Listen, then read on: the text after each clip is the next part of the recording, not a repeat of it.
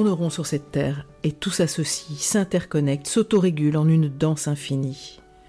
Tout sauf notre culture linéaire, cloisonnée, analytique et compétitive.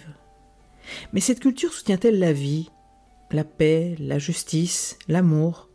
Et si la réponse est non, alors changeons-la. Bienvenue sur le podcast Tout tourneront sur cette terre, le podcast qui invite à nous inspirer du vivant pour changer de culture. Je suis Marine Simon, grande amoureuse du vivant et facilitatrice en intelligence collective et gouvernance participative. Je suis aussi l'auteur de l'ouvrage collectif Tout tourneront sur cette terre, nous sommes les seuls à l'ignorer. Mon postulat y est que l'ensemble des crises que nous vivons actuellement est dû à notre représentation du monde, aux croyances qui sous-tendent notre culture et aux actions qui en découlent. Dans ce podcast, nous explorons avec des chercheurs et chercheuses du vivant ce qui en fait les principes pour nous inspirer dans le tissage d'une nouvelle toile culturelle qui soutiendrait la vie.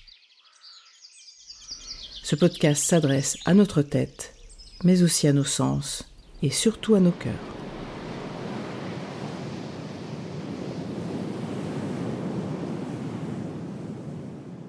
Il est une vieille femme qui vit dans un endroit caché, connu de tous, mais que bien peu ont vu. Comme dans les contes de fées d'Europe de l'Est, elle semble attendre que les personnes perdues, errantes ou en quête de quelque chose parviennent jusqu'à elle. On la nomme la loba. Elle a pour tâche unique de ramasser des os. Elle a la réputation de ramasser et de conserver surtout ce qui risque d'être perdu pour le monde. Sa caverne est pleine d'os de toutes sortes appartenant aux créatures du désert cerfs, serpents à sonnette, corbeaux, mais on l'a dit spécialiste des loups. Elle arpente les montagnes et le lit à sécher des rivières, les passe au crible à la recherche d'os de loups.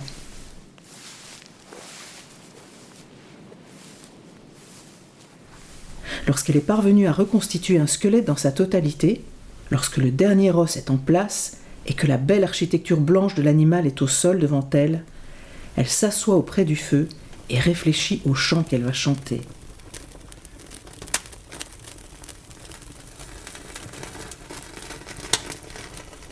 Quand elle l'a trouvé, elle se lève et les mains tendues au-dessus de la créatura, elle chante.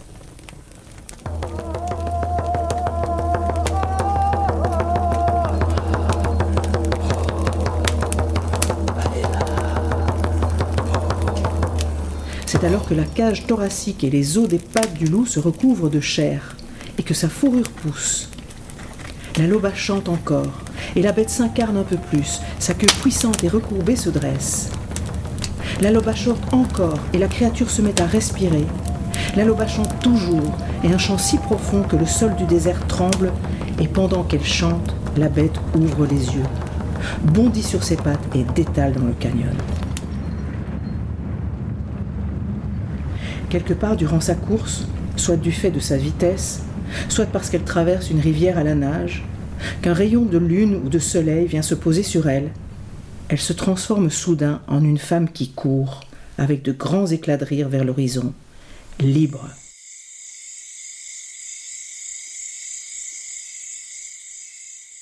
C'est pourquoi on raconte que si vous errez dans le désert au coucher du soleil, peut-être un tout petit peu égaré et sans doute fatigué, vous avez de la chance, car la loba peut vous prendre en sympathie et vous montrer quelque chose, quelque chose qui appartient à l'âme.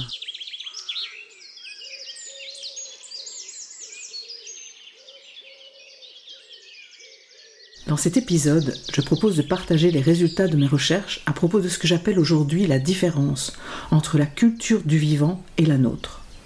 Pourquoi il me semble que l'ensemble des crises auxquelles nous avons à faire face résulte de la culture que nous nous sommes construites au fil des siècles. Et en quoi nous reconnecter aux principes de base du vivant me semble être la meilleure et probablement la seule voie souhaitable.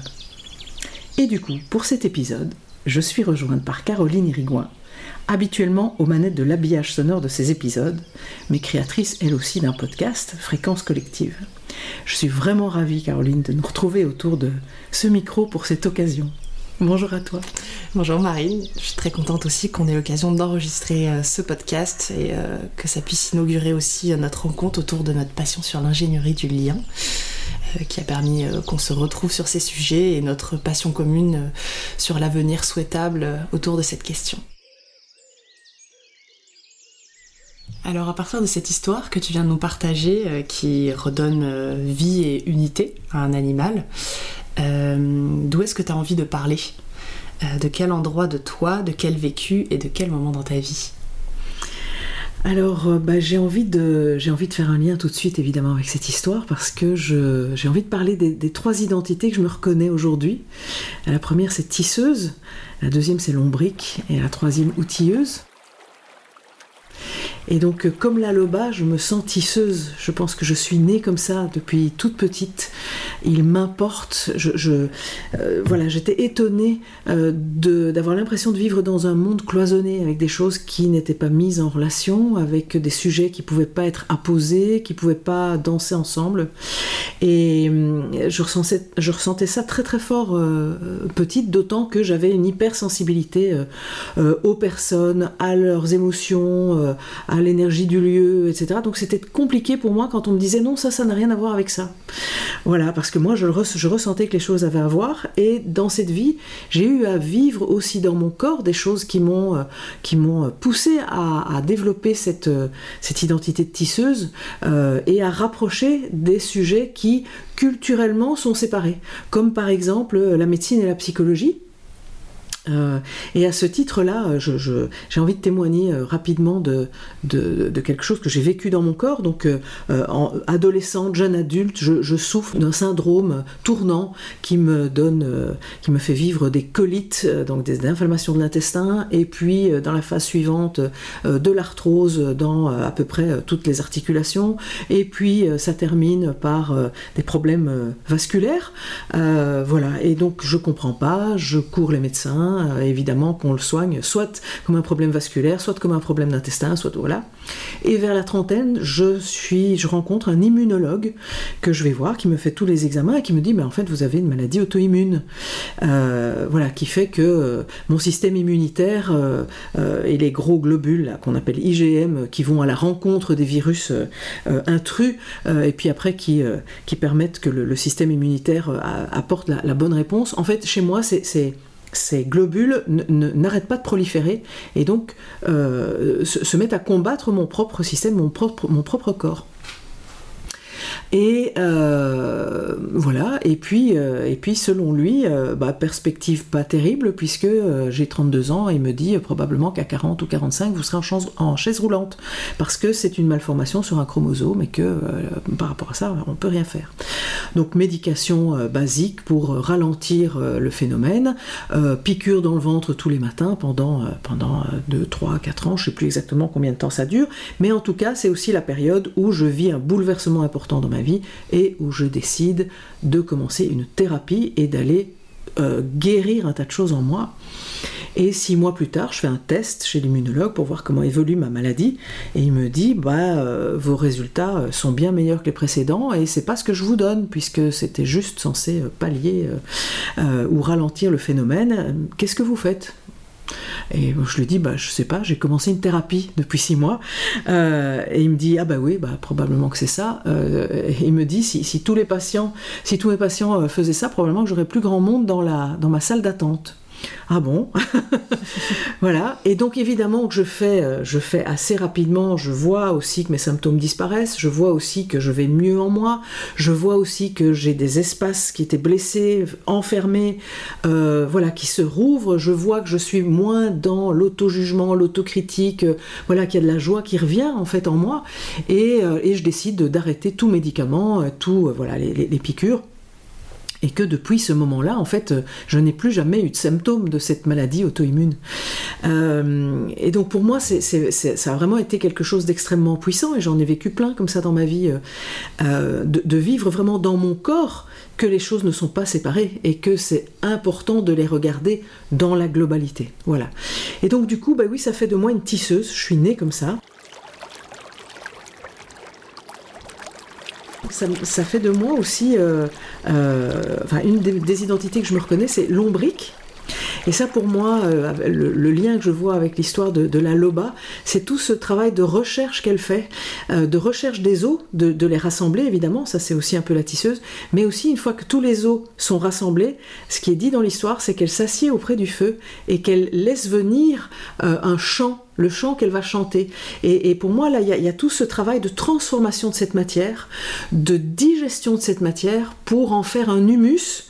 Euh, qui est favorable à la vie, voilà. Et, j'adore faire ça. En plus, euh, l'image du lombric me parle beaucoup parce que tout ce travail de digestion se fait euh, dans l'ombre sous le sol. Et, moi, je vois bien que dans ma vie, il y a de longues périodes comme ça où je, digère des informations que j'ai reçues, que j'ai vécues, et, qui, finissent par faire par faire une matière transmissible pour le rendre accessible aux autres et que c'est un travail c'est un travail de la profondeur chez moi et puis la, dernière identité pour moi c'est outilleuse parce que je, voilà, je ne pourrais pas me satisfaire de ce travail juste de tisseuse et de lombrique, de transformation et de rendre accessible. J'ai aussi besoin de développer, de trouver des pratiques qui vont permettre des guérisons qui vont permettre de retisser du lien de soi à soi, de soi aux autres, de soi à l'ensemble du vivant. J'ai besoin de mettre les concepts à l'épreuve de la réalité. J'ai besoin d'aller voir avec les autres humains et humaines s'il y a des choses que l'on peut faire et qui nous emmènent sur ce lien du retissage. Voilà d'où j'ai envie de parler euh, dans cet épisode et, et en quoi ça résonne avec cette histoire de la loba. Hmm, le lien est très fort avec euh, cette histoire-là, euh, où effectivement le fait de redonner vie part de cette dynamique de, recréer du lien entre toutes ces parties séparées et finalement redonne la vie. Donc le, lien que tu fais est très fort parce qu'on voit que euh, faire du lien, c'est être dans le sens de la vie. donc cette métaphore est très riche de sens par rapport à ce que tu nous partages. Et donc, euh, dans la suite de toutes ces expériences de vie et de, ces identités-là que tu nous partages, euh, j'imagine que tout ça a été euh, moteur dans l'écriture de ton livre. Donc, ton livre qui est paru en 2021 aux éditions Yves Michel, Tout tourneront sur cette terre, nous sommes les seuls à l'ignorer. Est-ce que tu pourrais nous partager d'où est venue cette idée d'écriture de livre et nous expliquer un petit peu la genèse de tout ce que tu nous partages dans ce livre? Hmm. Bah, je, pense euh, maintenant en fait que finalement ce livre il est né en même temps que moi. Voilà. c'est un peu, euh, euh, c'est un peu la synthèse de, tous ces travaux de recherche que j'ai fait à, travers mes expériences de vie, à travers mes, travaux, mes, échanges avec des scientifiques, avec des philosophes. voilà. Et où à un moment il y a quelque chose que j'ai eu envie de rendre au monde parce que c'était suffisamment mûr pour moi. Et, du coup, bah, il, pour moi, il est né de mon amour profond pour le vivant, hein, toute petite. Hein, le, vivant me fascine. Euh, voilà, si, euh, si la vie ne m'avait pas proposé ce qu'elle m'a proposé, j'aurais fait des études de biologiste. Je ne l'ai pas fait. Euh, j'ai plutôt une carrière dans la communication et puis après dans l'accompagnement de ce qu'on appelle les ressources humaines dans les organisations. une carrière dans la formation, le coaching, l'art-thérapie. Et c'est ça qui m'a amené à un moment à rencontrer les pratiques d'intelligence collective dont on parlera euh, très bientôt dans un autre épisode, il y a une quinzaine d'années. Et pour moi, ces pratiques, avec tout ce que je savais du vivant, j'avais l'impression quand même que dans ces pratiques, il y avait quelque chose de l'ordre de... Euh, c'était une manière de, nous appliquer à nous-mêmes, dans nos collectifs, euh, les principes du vivant. Je le sentais euh, intuitivement. Et à ce moment-là, je rencontre Gauthier Chapelle, qui est donc biologiste et qui est à la fois préfaceur, contributeur du livre et puis de, ce podcast dans le premier épisode, avec lequel on se met à faire de la recherche. et où on se met pendant deux ans là, à comparer ce que lui a pu identifier comme stratégie retenue par le vivant pour être résilient et durable euh, au cours de ces presque 4 milliards d'années d'existence, et ce que moi je constate dans mes pratiques en intelligence collective. quelles sont les clés là que l'on peut reconnaître euh, voilà, qui sont, euh, qui sont communes et, on en tire six clés de durabilité, voilà, dont je, vais, je vais parler plus tard. Et dans, la même période, j'ai l'occasion de cofonder en Belgique une association qui s'appelle Terre et Conscience, qui existe toujours et qui, dispense des formations euh, euh, longues et courtes sur euh, des sujets comme la permaculture, la, la, biodynamie, etc. Et dans le comité d'orientation, il y a quelqu'un là qui est permaculteur et donc je découvre la permaculture au potager. Et pour moi, pendant plusieurs années, c'est une pratique maraîchère qui respecte le vivant dans les sols. Je l'applique à mon propre potager et c'est du grand bonheur. Ça me fait déjà beaucoup avancer. Euh, mais voilà, pour moi, ça reste là. Je, ne découvre pas les principes à ce moment-là. Et dans mes accompagnements, euh, de collectifs, d'associations, d'entreprises, d'organisations, j'ai de plus en plus de demandes de les accompagner sur ce que j'appelle aujourd'hui la gouvernance, c'est-à-dire comment ils s'organisent euh, ensemble, comment ils créent une ingénierie de processus de réunion, de rencontres, qui font que tout ça est fluide, efficace, agréable. Euh, et à ce moment-là, ben, je, les accompagne avec mes pratiques d'intelligence collective, mon background de systémicienne, voilà, et ça se passe très bien, sauf que je reste la référente du coup, parce qu'on n'a pas de cadre de référence commun ensemble, de cadre culturel entre eux et moi. Et donc, dès qu'on a fini une étape, bah, ils se retournent vers moi en disant Bon, et l'étape suivante, c'est quoi? Et ça, pour moi, je, sens que je. Voilà, c'est pas tout à fait juste. Puis je, je vois que du coup, c'est pas simple pour eux de s'autonomiser. Et je me dis, mais tiens, peut-être que quand même, euh, puisque c'est une question de relation, d'auto-organisation, comme, comme l'est le vivant, mais peut-être que la permaculture serait un, bon endroit. Donc je vais faire une semaine de formation à la permaculture à la ferme du Bec et Loin. Euh, et je découvre là les principes et c'est euh, une révélation pour moi. Pour moi, ces principes de la permaculture euh, sont les principes de l'intelligence collective que je pratique depuis dix ans. Et donc quand je rentre de la ferme du Bec Loin, je, tapisse mes murs des principes de la permaculture, des principes de l'intelligence collective, de ce que j'ai pu comprendre des collectifs et je remarque qu'effectivement les principes de permaculture, si on les range dans un certain ordre, ils donnent vraiment un espèce de, fil de conduite, des étapes par lesquelles passer pour mettre en place une gouvernance participative dans une organisation. Donc c'est assez énorme pour moi. Euh, voilà, je, reviens de la ferme du Bec et Loin euh, avec des choses très intéressantes pour mes carottes et mes, tomates, mais, mais vraiment j'y ai trouvé ce que je cherchais, mais bien plus.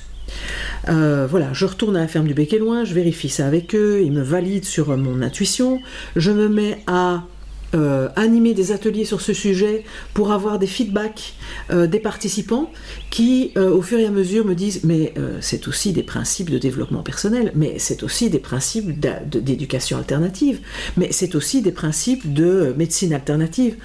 Et, pour moi, je, me rends compte que quelque part, parce que, et on aura l'occasion d'en parler dans un épisode prochain, cette permaculture est inspirée du vivant et des peuples racines, dont on, parlera aussi, euh, et que en fait on a là pour moi une, réponse euh, qui nous ramène vraiment dans la maison du vivant en fait, parce que l'origine de cette, philosophie euh, a vraiment pris sa source dans le vivant.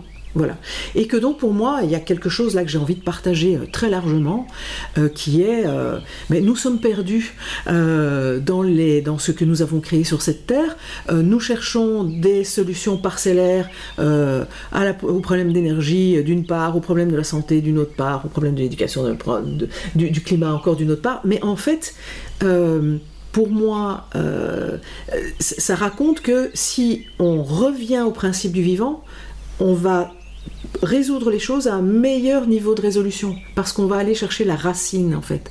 La racine de ce qui a fait que l'on s'est créé tous les problèmes que l'on s'est créé et donc euh, ça m'apparaît énorme euh, joyeux parce que c'est assez joyeux de ce je trouve de rentrer à la maison du vivant et euh, que j'ai vraiment à cœur de le partager. Et c'est de ça qu'est né ce livre, et, à la suite de ce livre, ce podcast, parce que j'ai envie de continuer à, à travailler ce sujet et à malaxer ce, à malaxer ce, ce, changement de paradigme, ces changements de paradigme, euh, voilà, sur la longueur et avec euh, plein d'autres contributeurs et contributrices. Hmm. D'ailleurs, c'est tout le sujet de ton livre, euh, ce changement de paradigme, où euh, tu appelles à un véritable changement de culture. Donc tu nous partages euh, cet amour du vivant qui a été pour toi la genèse de ton livre, où tu y retrouves beaucoup de ressources, d'inspiration et de, euh, d'association, de fonctionnement entre ce qui se passe dans le vivant et ce qui pourrait ou ce qui marche dans les relations humaines aussi euh, et sociales. Euh, est-ce que tu pourrais nous parler de ce changement de culture que toi tu souhaites amener, dont tu parles beaucoup dans, ton livre et, de quoi tu parles quand tu parles de culture? Est-ce que tu pourrais nous définir ce que c'est une culture pour toi et quel est ce changement que, auquel tu nous invites à participer? Hmm. ben, En fait pour moi, la biosphère, c'est-à-dire cet espace pas très épais, quelques centaines de kilomètres en épaisseur dans la croûte terrestre, quelques centaines de kilomètres en hauteur. Euh, cette, biosphère qui est tenue, euh, on l'a entendu avec Hervé Covez euh, et, d'autres dans ce podcast, qui, est tenue, c'est-à-dire la, membrane autour de cette biosphère est tenue par des bactéries. Voilà. cette biosphère est comme une maison, c'est la maison du vivant. Euh, c'est-à-dire que c'est la maison dans laquelle tous les êtres vivants se trouvent. Il n'y a pas Nulle part on est en train de chercher sur Mars et ailleurs, euh, est-ce qu'il y a euh, ailleurs que dans cette biosphère cette forme de vie telle qu'on la connaît? Pour le moment on n'en a pas trouvé. et donc dans cette maison du vivant, c'est vraiment l'endroit où tous les êtres vivants de tous les règnes existent, mais aussi où il y a tous les phénomènes aqueux, gazeux, chimiques, électriques qui créent les conditions de la vie euh, de façon euh, permanente à chaque instant. Et donc il la régule, qui régule les conditions de la vie. Dans cette maison de la biosphère, comme dans toutes les maisons, il y a des règles, des principes qui régissent les interactions entre les membres. On a chacun dans nos maisons, dans nos familles, des règles qui font que euh, ben, dans telle famille on peut aborder tel sujet, dans telle famille on ne peut pas, dans telle famille euh, on, a telle croyance et dans telle autre famille on en a d'autres. Et ça, ça va emmener jusqu'à des actes. Il y a des mm. choses que l'on va voir qui se font euh, dans la famille A, qui ne se font pas dans la famille B, qui pourraient même être choquantes dans la famille B, alors que dans la famille A, elles créent de la sécurité. Et donc ces principes créer une culture. Voilà, c'est la culture de la maison, de chaque maison. Et si effectivement on se dit que cette culture, ben, elle est le résultat d'un tissage entre euh, des croyances héritées des, ancêtres, euh, des conclusions tirées en un tenté parce qu'il nous est arrivé un truc et donc du coup on a conclu que ça c'était plutôt favorable ou défavorable, euh, de peur à éviter, de, sujets plus ou moins tabous. Hein. ça, ça, ça fait la culture, ça fait une espèce de d'entrelac de culture qui du coup emmène à, à des actions. Eh bien, si ça, si on peut être d'accord sur le fait que c'est ça, hein, que c'est un, tas d'expériences qui ont mené à des conclusions, des croyances et qui après mènent à des actions, on peut dire que le vivant, il a une culture aussi. On voit que dans cette maison de la biosphère, il y a des choses qui ont été retenues comme stratégie et d'autres qui n'ont pas été retenues. Voilà, si je prends un tout petit exemple, je ne sais plus si Gauthier en avait parlé dans son, dans son épisode, mais par exemple, le gigantisme est quelque chose qui n'a pas été retenu comme stratégie dans le vivant. Et donc du coup, par exemple, après la disparition des dinosaures, qui étaient plutôt des êtres gigantesques, très grands, avec du coup des besoins en termes d'énergie, en termes de nourriture euh, assez euh, importants, eh bien, après l'extinction des dinosaures, c'est une, une espèce qui n'est pas revenue. Le vivant n'a pas réitéré. Il a gardé les modèles les plus petits, c'est devenu des oiseaux et, autres. Euh, donc il y a vraiment des, choses à travers sa, recherche et son développement dans le vivant. Il y a des choses qu'il a abandonnées à certains moments parce que c'était pas favorable, parce que ça fonctionnait pas, parce que c'était dangereux pour l'équilibre global. Voilà. Et donc c'est de ça que je parle quand je parle de la culture du vivant. C'est vraiment euh, euh, quelque chose que j'assume aujourd'hui parce que pour moi il y a vraiment ça. C'est que dans cette maison du vivant, il y a des principes, il y a des choses qui se font et il y a des choses qui ne se font pas. Et que euh, j'aime comparer cette culture du vivant que j'ai voilà décortiquée, bah, entre autres avec Gauthier, mais aussi par, par d'autres lectures, etc. Et notre culture à nous, et que j'ai pu remarquer qu'en fait on a une culture qui n'est pas du tout euh, en harmonie avec celle du vivant, et que je pense que c'est pour ça qu'on se prend euh, les crises.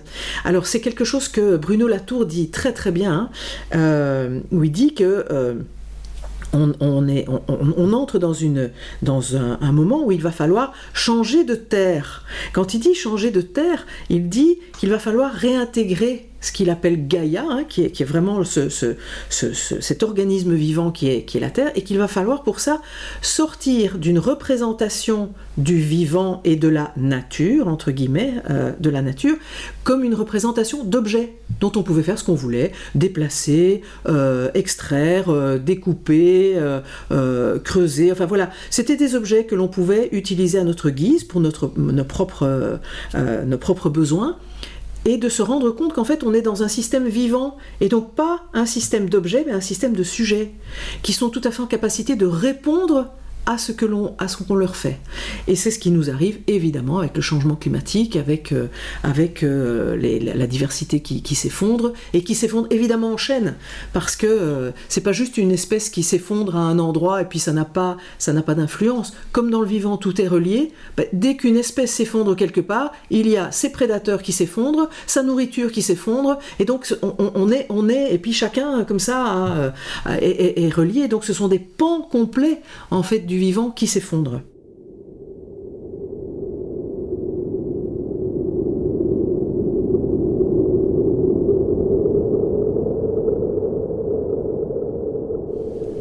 C'est très intéressant tu nous partages euh, tous ces changements de paradigme qu'il peut y avoir d'une culture à une autre et le fait qu'on on est dans une séparation euh, avec euh, la maison même dans laquelle on habite. Et euh, pour reprendre le titre de ton livre, qui s'intitule Tout tourneront sur cette terre, nous sommes les seuls à l'ignorer, euh, je souhaitais t'interroger sur cette deuxième partie euh, du titre, Nous sommes les seuls à l'ignorer. à partir de ce constat de deux cultures distinctes et de la culture qu'on entretient actuellement en dehors du vivant, duquel on se sent détaché, ou en tout cas on, agit comme si on en était détaché, quel constat tu fais sur cet état de conscience qu'on a, nous, de cette situation? Quand tu dis nous sommes les seuls à l'ignorer, qu'est-ce que tu entends par là? Mais en fait, c'est l'ignorer dans, plusieurs sens. C'est l'ignorer, c'est-à-dire qu'on ne le sait pas, on, l'ignore, on n'en a pas la culture, c'est pas ça qu'on a construit. Euh, et l'ignorer, c'est qu'on ne veut pas le savoir, parce que ça nous met aussi euh, dans une responsabilité. Je vais, je vais développer ça. Mm. Euh, donc, dans mes, dans mes recherches, ce que j'ai pu remarquer, c'est que tout dans le vivant répond à des principes de base dont on a déjà parlé dans ce podcast, euh, qui sont la cyclicité. Hein. tout répond à des cycles vie, mort, vie, nuit, jour, les saisons, le cycle de l'azote, du carbone. Enfin, tout, tout, est, tout est cyclique. Euh, la deuxième, c'est la circularité, c'est-à-dire que tout, euh, ce qui est produit dans le vivant, euh, pas par nous, mais, par, les autres espèces, ne crée pas de déchets tout ce qui est, toutes les, euh, euh, le vivant est basé sur ce qu'on appelle la rotation de matière. Et donc, je, rappelle, Karim en a parlé, et Gauthier aussi, mais donc tout le vivant est conçu sur six molécules de base abondantes euh, et qui, qui, font que quand quelque chose meurt, il y a des décomposeurs qui le décomposent qui le, et qui remettent ces molécules à disposition du vivant. Voilà, donc c'est dans une circularité totale. Le vivant euh, a choisi la diversité, il n'a pas choisi la monoculture. Hein. Ça, on peut s'en rendre compte assez facilement. Hein. Euh, donc la diversité, entre autres pour que toutes les fonctions nécessaires au vivant soient toujours assumées, même s'il y a effondrement ou maladie dans une espèce qui remplit une fonction. Donc par exemple les décomposeurs, 30% euh, des espèces en forêt ont pour fonction de décomposer la matière morte. Ce sont évidemment des, insectes, des, des animaux, mais aussi des bactéries, des champignons, eh bien, c'est indispensable de décomposer. Parce que s'il n'y avait pas de décomposition de cette matière morte, en fait, on serait sous des kilomètres de hauteur de matière morte. Euh, donc, et ça intoxiquerait le vivant. Donc, euh, cette fonction, par exemple, de décomposition, mais celle de pollinisation, etc., hein, toutes les fonctions, sont ultra importantes pour que ce vivant reste vivant. Et donc, c'est important qu'il y ait suffisamment de diversité euh, d'espèces capables de faire ça pour que s'il y a maladie dans une des espèces, cette fonction puisse toujours être remplie. Mmh. Donc ça c'est la diversité, les interrelations. Le vivant s'est construit comme ça, hein, des premiers euh, monocellulaires dans l'eau qui se sont frottés les uns aux autres et qui se sont frottés au milieu. C'est ça qui a créé les, spécificités des uns des autres et qui a emmené vers euh, multicellulaire et puis, enfin voilà, toute la, toute la complexité, l'organisation, voilà, la création de la photosynthèse, la sortie de l'eau, etc. Donc tout est relation dans le vivant. Et la dernière, c'est l'associativité. C'est-à-dire que l'ensemble des espèces s'associent. Euh, voilà, nous, nous sommes par exemple en association. Ça, peut aller jusqu'à des symbioses, c'est-à-dire des associations qui font que les, les, membres de, de, cette association ne puissent plus vivre l'un sans l'autre. Et je rappelle, pour ceux qui n'auraient pas peut-être entendu les, certains épisodes précédents, mais nous sommes par exemple en symbiose en fait avec tout, nous. Nous sommes en symbiose avec les végétaux pour euh, l'oxygène.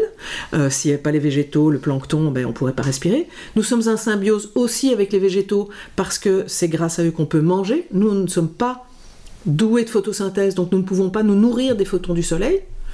Euh, donc c'est une symbiose. On ne, on sauf peut-être les, les, personnes, mais alors pas pour l'oxygène, les personnes qui se nourrissent de prana, mais euh, on est en symbiose avec l'ensemble du vivant, nous. On n'a pas beaucoup de liberté.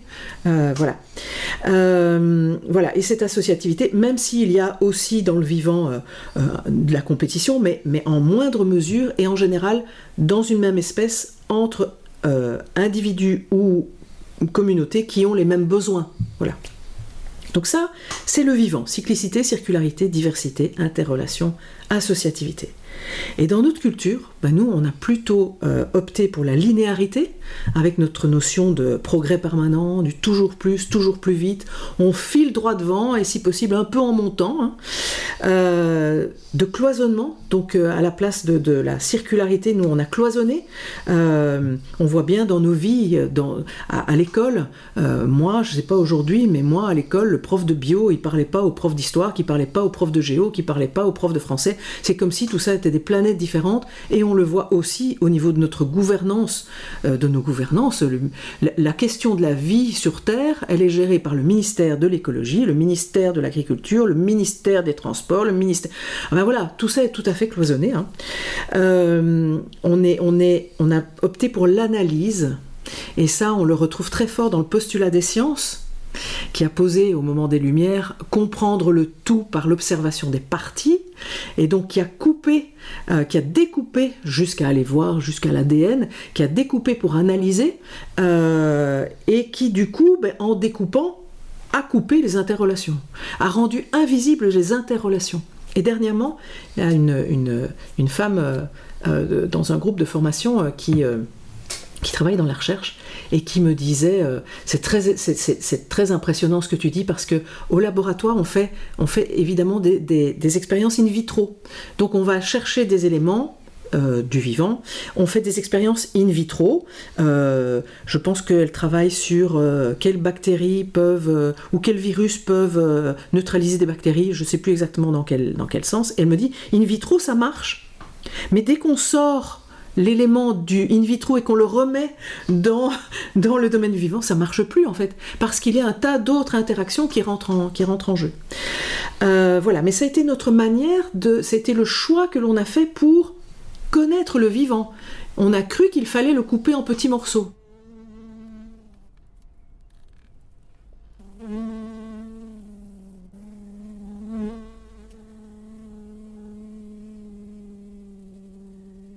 nos choix aussi, euh, euh, c'est pas la diversité. Hein. Nous, on a beaucoup de mal avec la diversité. On a plutôt fait un choix de standardisation.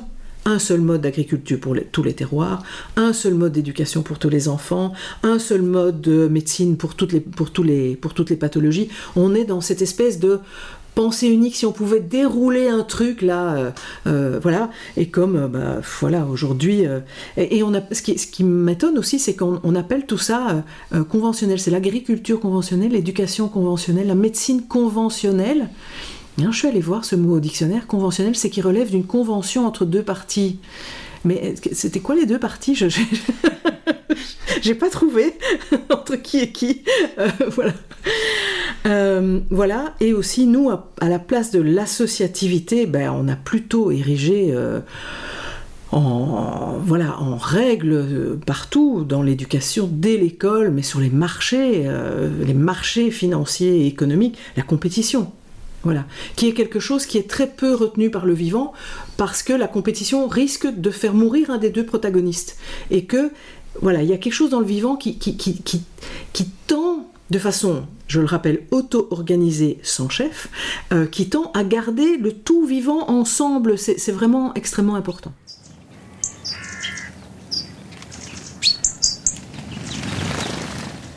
Pour moi, le, fait qu'on ait une culture comme ça linéaire, cloisonnée, compétitive, etc., fait qu'on ne peut, on n'a pas de lecture de la cyclicité. Et, euh, pour moi, quand je dis que euh, toutes les crises qui nous arrivent ben, sont dues à notre culture, euh, c'est parce qu'on ne, comprend pas la réponse du vivant.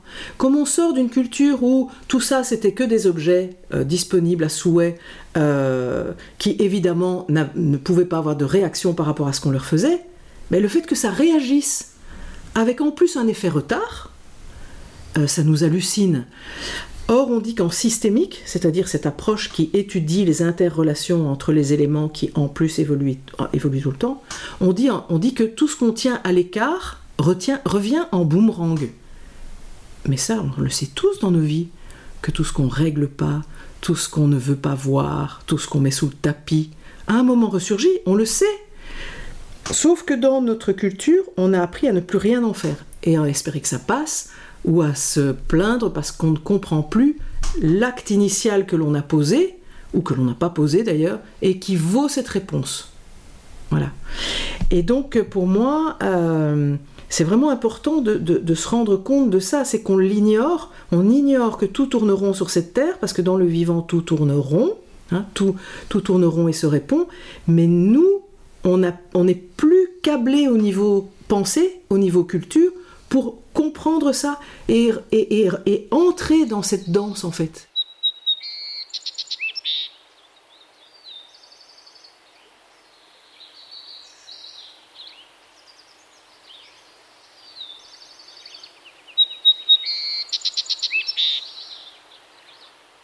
Nous, on a développé une culture euh, de la maîtrise, du contrôle, de, euh, euh, de la projection dans le futur, euh, voilà.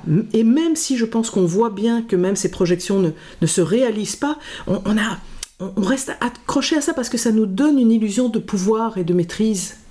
C'est assez vertigineux d'écouter, de t'entendre euh, expliciter tous ces constats euh, d'une culture à une autre, la culture du vivant, comment elle fonctionne, quels sont ses principes, dans l'évolution, comment les choses se sont construites et se construisent, et comment nous on pense euh, aujourd'hui les choses et comment on vit notre vie euh, qui est finalement en dehors de la vie, comment on s'auto-intoxique, c'est quand même un constat euh, d'autodestruction massive. Parce que dans ignorer, on pourrait se dire que c'est une ignorance, bon, il faut qu'on répare quelque chose, on est en dehors et comment on revient dedans.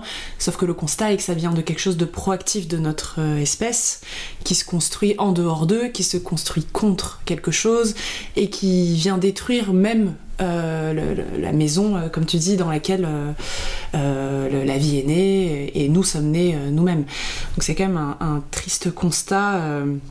De, décortiquer cette ignorance et, et d'échanger ensemble là-dessus. et du coup, ce qui est assez déstabilisant et qui amène la question que je voudrais te poser, c'est comment nous, en tant qu'êtres vivants incarnant la vie, on a commencé à être dans une posture de destruction. Et à ton avis, euh, pourquoi on a pris cette direction culturelle euh, qu'on vit aujourd'hui et qu'on déploie, qu'on voire qu'on revendique? Tout à fait. Mais en fait, j'ai beaucoup cherché là-dessus parce qu'alors il y a plein de choses qui sont dites hein, par des personnes qui cherchent. Euh, il y a l'agriculture qui, était extrêmement importante. Il y a évidemment euh, euh, l'œuvre des religions monothéistes qui, par exemple, le christianisme qui a dit que l'humain devait se rendre maître voilà, de, la nature. mais, pour moi, il y, avait quelque chose qui était... pour moi, c'était pas que ça. Donc j'ai continué à chercher. Et, ce que je dirais euh, aujourd'hui, qui est alimenté par euh, les recherches que je continue avec les participants à mes ateliers, tout tourneront sur cette terre, euh, c'est pour moi la, croyance de séparation d'avec le vivant. Et, je, pense qu'en fait, cette croyance de séparation d'avec le vivant pour notre culture, mais alors ça, s'est étendu, quand je dis notre culture, c'est évidemment la culture occidentale, mais en fait qui a qui a euh, euh, qui, s'est répandu comme une euh, voilà comme une tache d'huile. Hein. j'ai l'impression, avec tout ce que j'ai pu lire, et si je le rapproche justement de la psychologie, de ce que, voilà, de, la manière dont, on fonctionne, c'est que j'ai l'impression que c'est peut-être né à l'articulation, à la charnière entre à mon avis, la peur que devait nous inspirer la nature, hein, qu'on appelle nature, mais enfin, voilà, comme on en fait partie, c'est très difficile de la nommer. Voilà, la, nature, hein, avec l'impression, le sentiment d'être à la merci d'eux, à la merci des animaux, à la merci des phénomènes climatiques, à la merci euh, de, la fragilité de notre constitution. Il faut quand même se rendre compte qu'on est une, espèce non poilue, euh, donc qui n'a pas de pelage pour se, pour se protéger du froid, qui court pas très vite, qui a un gros cerveau, qui a des grands besoins alimentaires, qui a besoin de respirer, il peut pas aller se cacher euh, quand il y a un danger, il peut pas aller se cacher sous la terre pendant deux heures, il a, besoin de respirer. Donc on n'est pas, très, pas très bien caréné non plus, hein. on n'a pas, on pas de, de, de, coquille, on n'a pas, de, de carapace. Euh, euh, et donc je pense qu'il y, a quelque chose de, euh, oui, d'une très grande peur. voilà, on n'était pas là aujourd'hui, on s'est installé à la, au sommet de la chaîne des prédateurs, mais ça n'a pas toujours été comme ça. Hein. Donc je pense qu'il y a eu cette grande peur qui est venue peut-être bien en charnière avec les, maîtrises que l'on a commencé à développer, la maîtrise du feu, wow, qui nous a valu des succès à tous les points de vue, hein, euh, sur, la nourriture, sur la chaleur, euh, sur, le, sur le fait de mettre à distance des animaux. Euh, donc ça probablement qu'il y a quelque chose là qui, qui, s'est développé, qui, est, qui derrière a été complété à mon avis effectivement par ce qui a mené à l'agriculture, c'est-à-dire qu'au lieu d'être chasseur-cueilleur et d'être dépendant de ce que je trouve sur mon chemin, et même si je repique des noyaux, etc., ben, je suis quand même dépendant d'eux. je pense qu'une fois qu'on a compris qu'on pouvait récupérer des graines et les planter là, à l'endroit où on était, ça a dû effectivement nous donner l'impression que euh, qu'on pouvait, qu'il y avait quelque chose que l'on maîtrisait quand même. Voilà.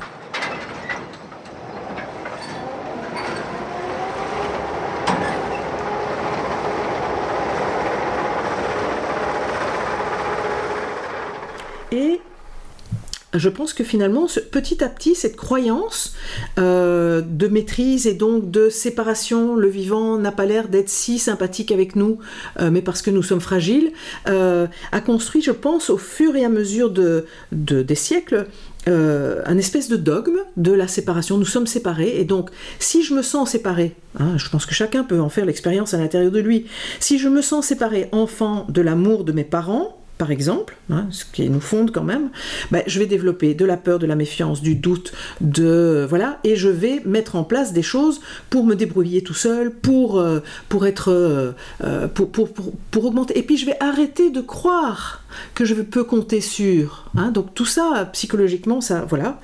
et pour moi, c'est vraiment devenu la pierre angulaire de notre manière de penser le monde et de, de penser notre manière d'être au monde.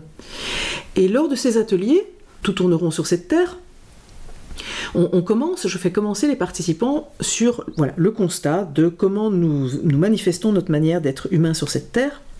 C'est en général pas très glorieux. Et après, je fais travailler sur les croyances derrière. Qu'est-ce qui a fait qu'on a mis en place ce genre de culture et ce genre de solution et qu'on euh, l'entretient? Et c'est très intéressant, je l'ai fait travailler. Euh, avec euh, ce qu'on appelle les sept pourquoi, c'est-à-dire dire ben, on fait ça pour ça, ok, mais pourquoi on fait ça? Et, on descend, on descend, on descend, on descend pour se rapprocher finalement de l'endroit de la cause. Et ce qui sort de ce travail dans les sous-groupes qui, travaillent donc sur des thèmes différents, l'éducation, la, la, euh, santé, euh, la manière de produire des objets, la manière de produire de l'énergie, en fait, c'est ça qui sort, c'est cette graine de la croyance de la séparation.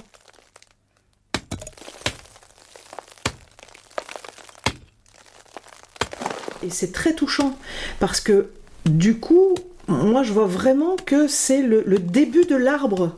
On pourrait se dire euh, à aujourd'hui, mais comment est-il possible que l'on ne voit pas que les choses sont liées et que l'on ne gère pas les choses de façon transversale? Mais, mais c'est normal.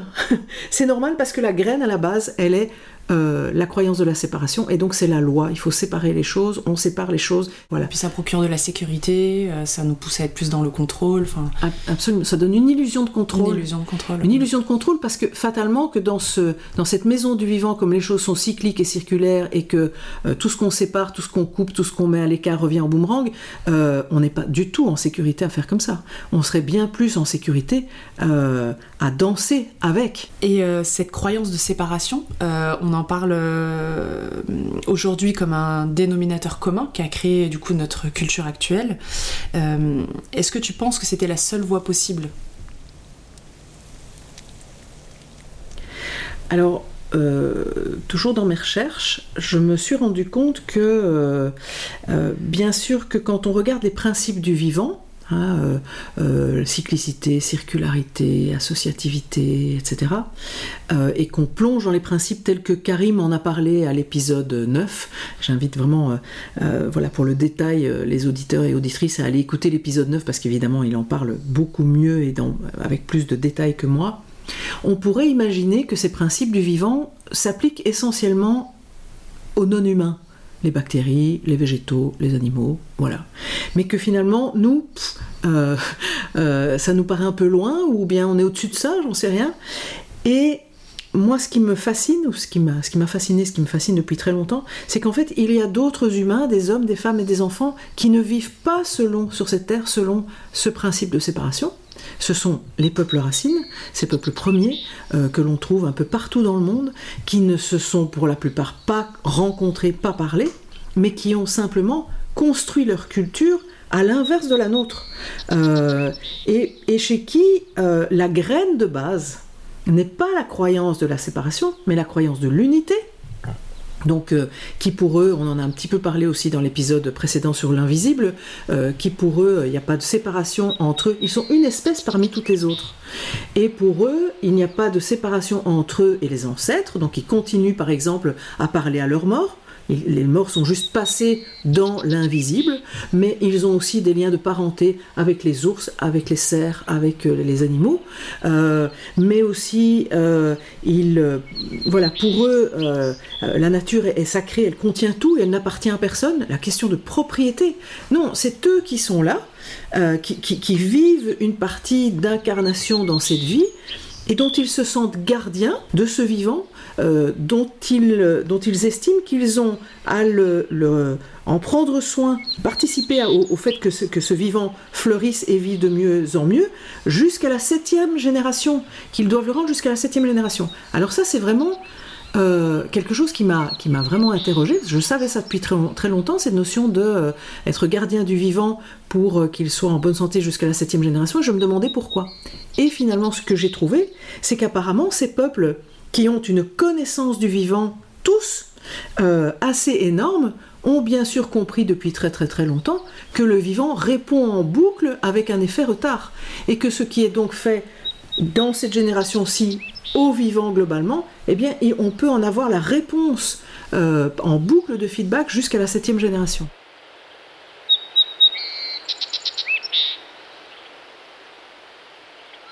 Est-ce que tu voudrais nous parler euh, d'un peuple racine en particulier?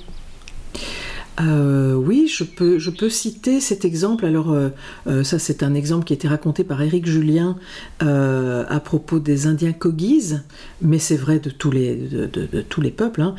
c'est qu'ils ont une connaissance tellement fine de la danse du vivant, des interrelations, de qu'est-ce qui entraîne la présence de quoi, qu'est-ce qui entraîne la disparition de quoi, que quand ils ont besoin euh, de faire venir euh, un oiseau X, euh, parce que cet oiseau va permettre dans l'écosystème chez eux de, produire telle ou telle chose, ils vont s'y prendre très à l'avance, un an, parfois deux ans à l'avance, trois ans à l'avance, et ils vont semer quelque chose, une plante, qui elle-même va attirer tel insecte, qui lui-même va attirer tel truc, qui lui-même va attirer, qui finalement dans la boucle va faire venir cet oiseau. Voilà, et donc pour eux, comme ils ont cette conscience extrêmement fine, beaucoup plus fine, enfin, euh, beaucoup plus fines, mais surtout très anciennes. Ils n'ont pas brûlé leurs sorcières quand même, eux. Hein. Donc c'est très très ancien, c'est un savoir très très ancien qui se passe oralement. Comme ils sont très très sensibles à toute cette danse du vivant, ils disent, ils nous disent, ils nous répètent à quel point ils voient aujourd'hui, à quel point notre manière de vivre sur cette terre, nous les Occidentaux avec notre, notre culture destructrice, accaparatrice, etc., nous avons détruit des lambeaux du vivant et où ils peuvent... Euh, euh, les Kogis, il y a plusieurs films euh, sur... Sur, disponible sur YouTube d'ailleurs, hein, sur eux, qui, étudient les symptômes qu'ils voient là dans leur Sierra Nevada, et où ils peuvent dire, mais là, il n'y a plus d'eau à cet endroit-là, ou ça, ça ne pousse plus, ça, ça a disparu, ou ça, c'est davantage là, et donc c'est relié à tel euh, à tel euh, phénomène de pollution ou de phénomène de, euh, retenue, de ceci, etc. donc c'est naturel et on le voit dans un, documentaire, faire un travail énergétique d'aller faire des points d'acupuncture à certains endroits de la Terre pour remettre, pour tenter de remettre en route cette énergie, l'énergie de ce corps terre-mère, parce que pour eux, la Terre, c'est la Terre-mère. C'est cette, terre qui nous nourrit, qui nous porte, qui nous soigne, qui nous abrite, qui nous... Voilà. Et, le Père, c'est souvent le Père Soleil. Euh, bah ouais, c'est celui qui réchauffe notre terre-mère et qui la fait entrer dans sa fécondité. Euh, alors, moi, ce qui me touche toujours, enfin souvent, quand, quand je parle des peuples racines, c'est euh, des personnes qui me disent Ben oui, mais eux aussi ont des croyances. Mais oui, mais ce ne sont pas des croyances, ce sont des expériences nous aussi, on peut reconnaître, si on sort de notre bulle mentale et consumériste, bah, on peut aussi reconnaître qu'en fait, euh, cette terre, elle nous porte chaque jour de notre vie, elle nous nourrit. Ah oui, chaque jour de notre vie, elle nous soigne, oui, elle nous, abrite, elle nous fournit euh, le bois dont on a besoin, même les terres rares, euh, à son corps défendant. mais elle est bien sûr une mère qui nourrit tous ses enfants, y compris nous. Donc c'est là qu'il y a quelque chose euh, où cette croyance de séparation est, terrible, euh, parce que c'est faux, c'est une croyance, alors que ce que manifestent les peuples racines, c'est une expérience, et on peut le faire par la respiration, par notre nourriture, etc.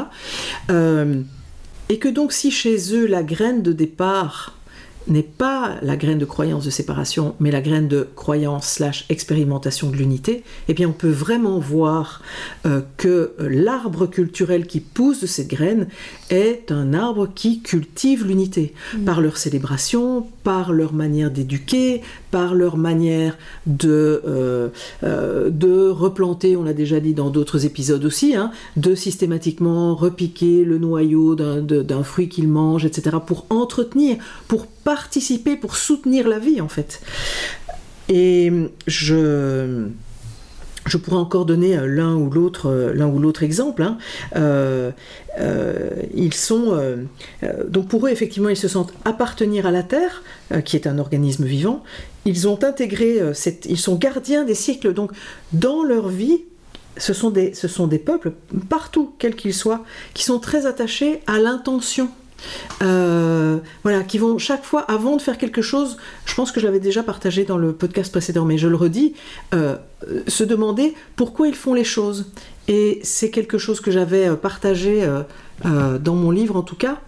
Éric Julien témoigne euh, du fait qu'à un moment, euh, euh, je vais peut-être pas raconter son histoire, en tout cas, il est, très lié à ces peuples qu'il fréquente depuis des années, et puis qu'il a aidé à récupérer leurs terres qui avaient été confisquées par, le gouvernement, par les narcotrafiquants. voilà, c'était compliqué. Et donc, à un moment, ces Indiens Kogis lui disent mais on, aimerait bien venir t'aider en fait parce que toi tu nous aides là avec de l'argent mais on aimerait, on aimerait bien venir t'aider à parler de tout ça et donc il, les emmène en Europe et à un moment ils sont dans le train ils sont dans le train et dans, le TGV et il traverse avec le train, il traverse un tunnel creusé dans la montagne.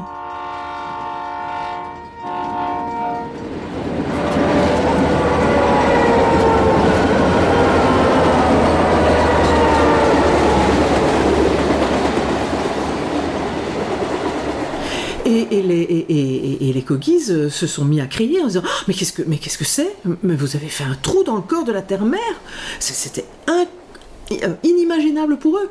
Et puis ils, disent à Eric, mais pourquoi vous avez fait ça? Et Eric répond, pour aller plus vite. Et ils lui ont dit, mais plus vite jusqu'où? C'était quoi l'intention derrière? C'est quoi l'intention derrière notre plus vite? C'est quoi l'intention derrière, euh, derrière nos destructions? C'est quoi l'intention derrière euh, chaque modèle de portable qui sort tous les deux C'est quoi l'intention en fait?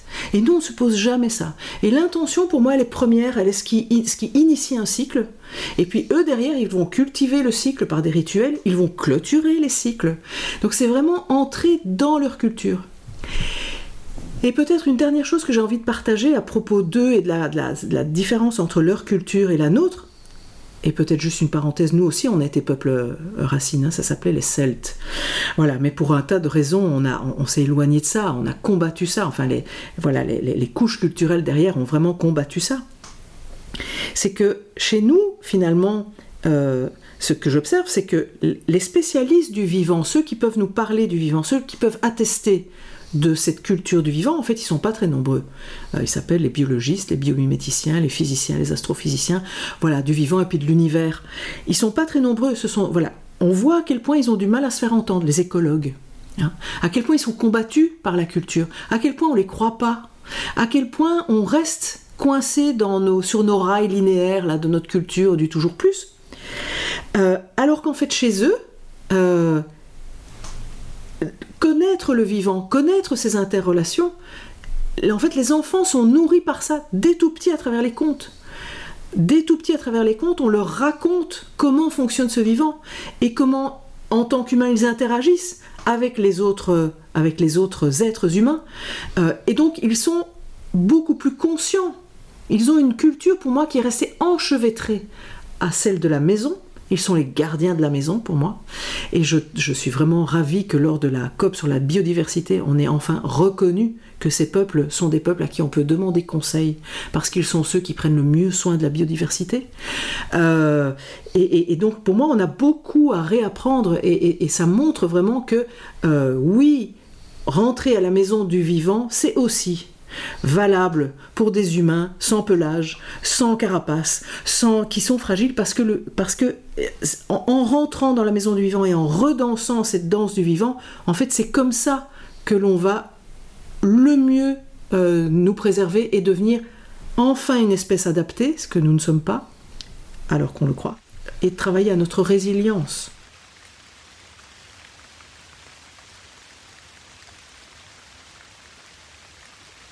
Et euh, dans ce que tu nous racontes, on voit que ces peuples, euh, et aussi d'ailleurs euh, la vie même avec ce que tu nous as partagé précédemment, sont dans une logique de soins.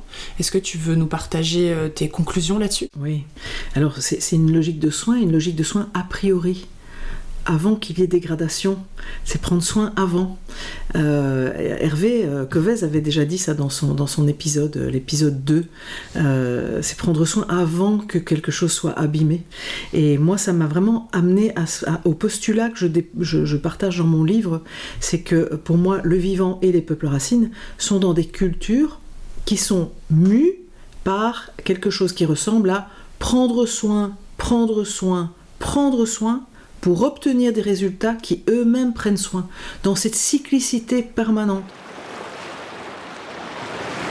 Et je dis trois fois prendre soin, parce que quand on regarde les principes du vivant, euh, ceux qui sont dans mon livre selon Clan et Dodson par exemple, qui sont au nombre de 16, on voit qu'il y, a beaucoup plus de principes qui parlent de prendre soin que de principes qui parlent d'obtenir des résultats. Voilà. Euh, pour ça aussi, je ne vais pas revenir dessus, mais euh, le phénomène de membrane, le phénomène que les molécules de base soient toutes les mêmes pour pouvoir être relancées dans le vivant, euh, le fait que tout soit cyclique et circulaire, tout ça, c'est tout ça, c'est du prendre soin, détaillé très très finement par par Karim dans l'épisode 9. et donc, par rapport à ce postulat, quand on regarde notre culture, ce que j'ai mes conclusions, c'est que nous sommes plutôt dans une logique de obtenir des résultats coûte que coûte, au propre et au figuré, hein, absolument de façon entêtée, mais aussi quel que soit le coût, quel que soit ce que ça, ce que ça euh, euh, coûte, euh, et reléguer le prendre soin à tenter de réparer les dégâts. Moi, il y a vraiment un truc qui me frappe, c'est à quel point, avec nos technologies, avec les objets, avec euh, notre manière de produire cette énergie dont on fait une dépense euh, gargantuesque, en fait, et avec nos moyens financiers, on est dans une logique où on se paye tout ce qu'on peut se payer. Et on ne se demande jamais si la Terre peut se le payer. Donc ça crée des dégradations, ça crée des dégradations à l'environnement, ça crée des dégradations humaines, ça crée des dégradations sociales, ça crée des dégradations à tous les niveaux.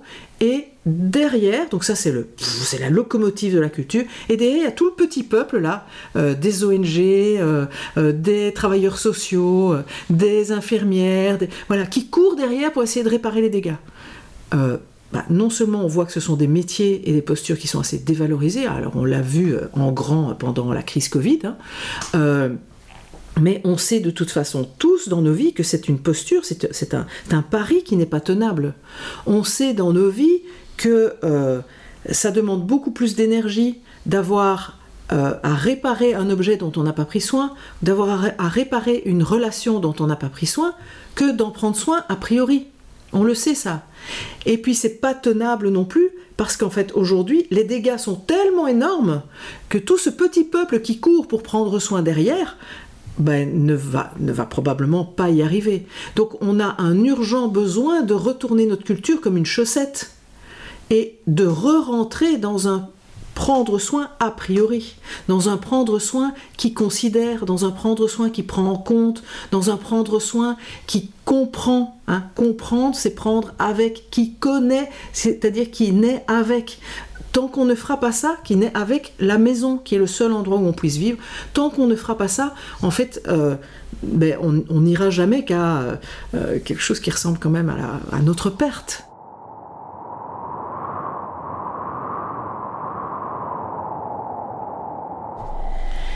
Et du coup, évidemment, euh, dans, cette réflexion euh, autour de ce postulat, euh, bah, on s'était déjà questionné, Gauthier et moi, sur ce, qui pourrait être une raison d'être du vivant. Alors ça, peut paraître très anthropo, euh, euh, euh, mais, c'est vrai, il n'y a, pas, a pas que Gauthier et moi, il y a Jean-Marie Pelt, il y a, Hubert Reeves qui le dit aussi, que quand on regarde l'ensemble du vivant, qui est, donc autogéré, qui s'autorégule, sans pouvoir centraliser, on a du mal à imaginer, enfin, ou en tout cas c'est comme s'il y avait une intention qui tenait le tout ensemble. Voilà une intention qui tient le tout ensemble, sur laquelle on a tenté, Gauthier et moi, de mettre des mots, hein, Gauthier en avait déjà parlé aussi, euh, et qui serait, qui pourrait être, voilà, la potentielle raison d'être euh, du vivant pourrait être euh, rester vivant ensemble et se reproduire.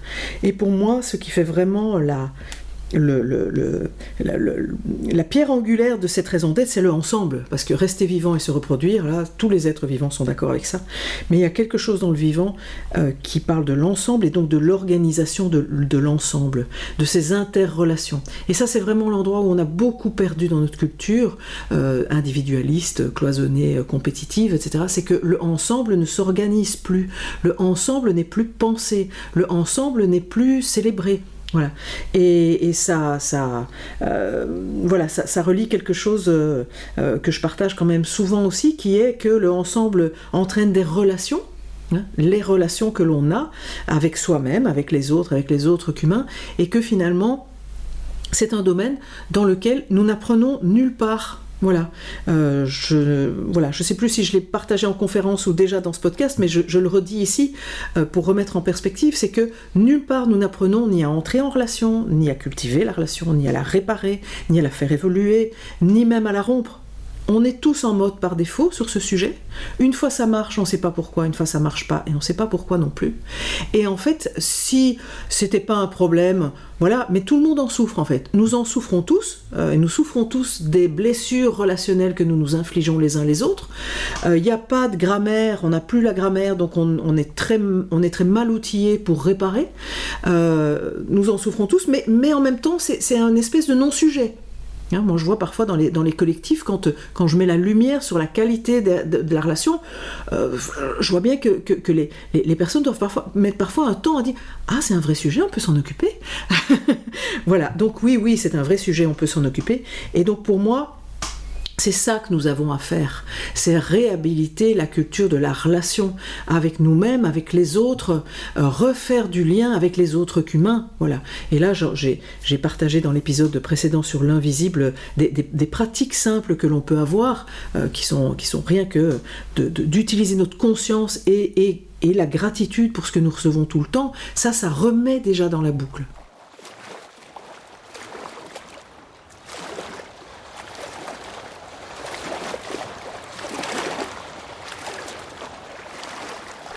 Et à propos de ces relations à renouer, est-ce que tu aurais des leviers d'action euh, concrets à nous partager pour euh, justement se reconnecter euh, entre nous, se reconnecter au vivant alors, ben, comme je le disais au début de cet épisode, je suis aussi une outilleuse. Hein.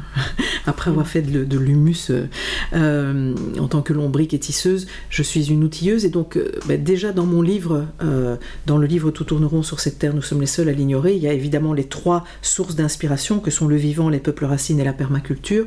Et puis, il y a, j'y développe aussi sept champs d'application un champ d'application évidemment au potager, euh, mais aussi par le biais euh, de l'éducation autrement, mais aussi par le biais du, euh, du, travail sur soi, d'une autre manière de prendre soin de, de, de, soi, de ses émotions, du vivant à l'intérieur de soi, mais aussi ce qu'il en est de, des pratiques d'intelligence collective et de gouvernance participative qui prennent soin des interrelations entre les personnes. voilà, j'ai développé et je termine aussi dans, ce livre par une utopie dans les domaines de la croisée de l'économie et de la politique, c'est-à-dire qu'est-ce que ça donnerait dans ces domaines-là que d'entrer dans une culture qui prenne soin pour obtenir des résultats qui prennent soin, voilà. Euh, et du coup, eh bien, cet épisode-ci, euh, il marque vraiment la charnière euh, entre la première saison où j'ai eu envie de nous nourrir largement de cette culture du vivant, de ce que le vivant a prévu, comment il prend soin, cette etc. Euh, et il, va, il marque un pont entre cette première saison et la seconde, dont le thème sera bâtir une société humaine qui soutienne la vie, et où donc je vais aller chercher des personnes, des intervenants, intervenantes, qui peuvent témoigner de pratiques euh, en éducation, euh, en santé, en, gestion euh, des collectifs, en, sur, plein de domaines. puis c'est une saison qui pourrait être infinie pour témoigner de pratiques qui nous permettent de rentrer dans cette culture du vivant et de promouvoir se prendre soin a priori. Donc la saison 2 sera riche d'exemples et d'inspiration sur ces fameux leviers d'action. Absolument. Ben, merci euh, Marine pour ce partage, euh, pour cet échange. Merci, merci Caro, c'était vraiment chouette de se retrouver devant le micro euh, à deux. Oui, un plaisir partagé. Du coup, j'invite les auditrices et auditeurs à, à lire ton livre, Tout tourneront sur cette terre, nous sommes les seuls à l'ignorer, qui est riche de réflexion, de sens, de contenu d'espoir et de perspective. Euh, on en a bien besoin. Absolument, et qui est, un livre euh, cyclique, euh, puisque je, je, mets dans le livre, évidemment, le livre c'est un, objet 2D avec un début, une fin, mais j'ai vraiment tenu à ce qu'il y ait des pictos dans la marge qui renvoient d'un thème sur l'autre pour, pour, voilà, pour préserver les, les, cycles. Et puis il est associatif, puisque je l'ai conçu, c'est moi qui tiens la plume, mais je l'ai conçu avec 13 mmh. contributeurs, et donc c'est vraiment de, de, de l'intelligence croisée, partagée, humucisée. Hmm. C'est joliment dit et métaphorisé. Voilà. merci Marine. Merci à toi, merci aux auditeurs, aux éditrices. À très bientôt.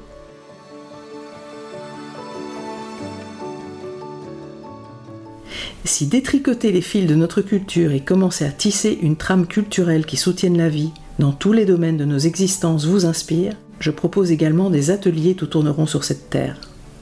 Des ateliers de trois jours en France et en Belgique. Vous en trouverez les informations dans le texte de présentation sous cet épisode. Au plaisir de tisser avec vous.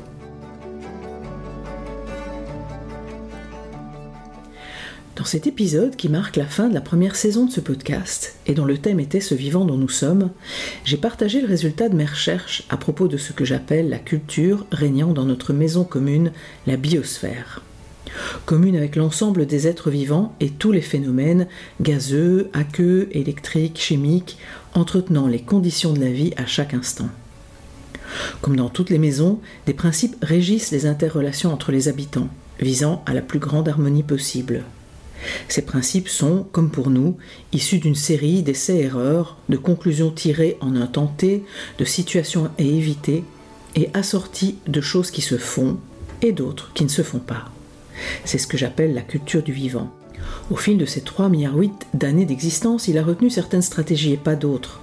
Parmi celles-ci, la cyclicité, la circularité, le pari de la diversité, le choix de se construire et de s'entretenir dans les interrelations et dans les associations. Une culture pratiquement à l'opposé de la nôtre, linéaire, cloisonnée, analytique, standardisante et compétitive. Ce qui nous vaut précisément, à mon sens, l'ensemble des crises auxquelles nous avons à faire face et la difficulté que nous rencontrons à y trouver des solutions. J'espère avoir pu semer au travers de cet épisode et de toute cette première saison quelques petits cailloux blancs nous permettant de retrouver le chemin de la maison. Le prochain épisode inaugurera la saison 2 de ce podcast. Son thème sera Bâtir une société humaine qui soutienne la vie.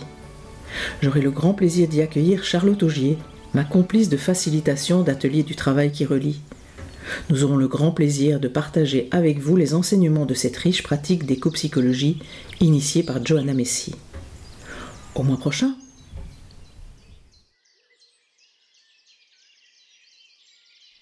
Ce podcast est présent sur toutes les plateformes. N'hésitez pas à vous y abonner et à en parler autour de vous pour tisser ensemble la toile d'une nouvelle culture. Le montage de cette série est assuré par ma complice Caroline Irigoyen, elle-même auteure du podcast Fréquence collective, qui traque toutes les formes possibles d'intelligence collective. Je remercie la fondation belge Key Green, créée en hommage à sa fondatrice Arlette de Tombeur, pour le soutien financier dont bénéficie ce projet. La mission de la fondation est de contribuer à la transition écologique en soutenant des projets qui encouragent de nouvelles pratiques respectueuses des hommes et de l'environnement.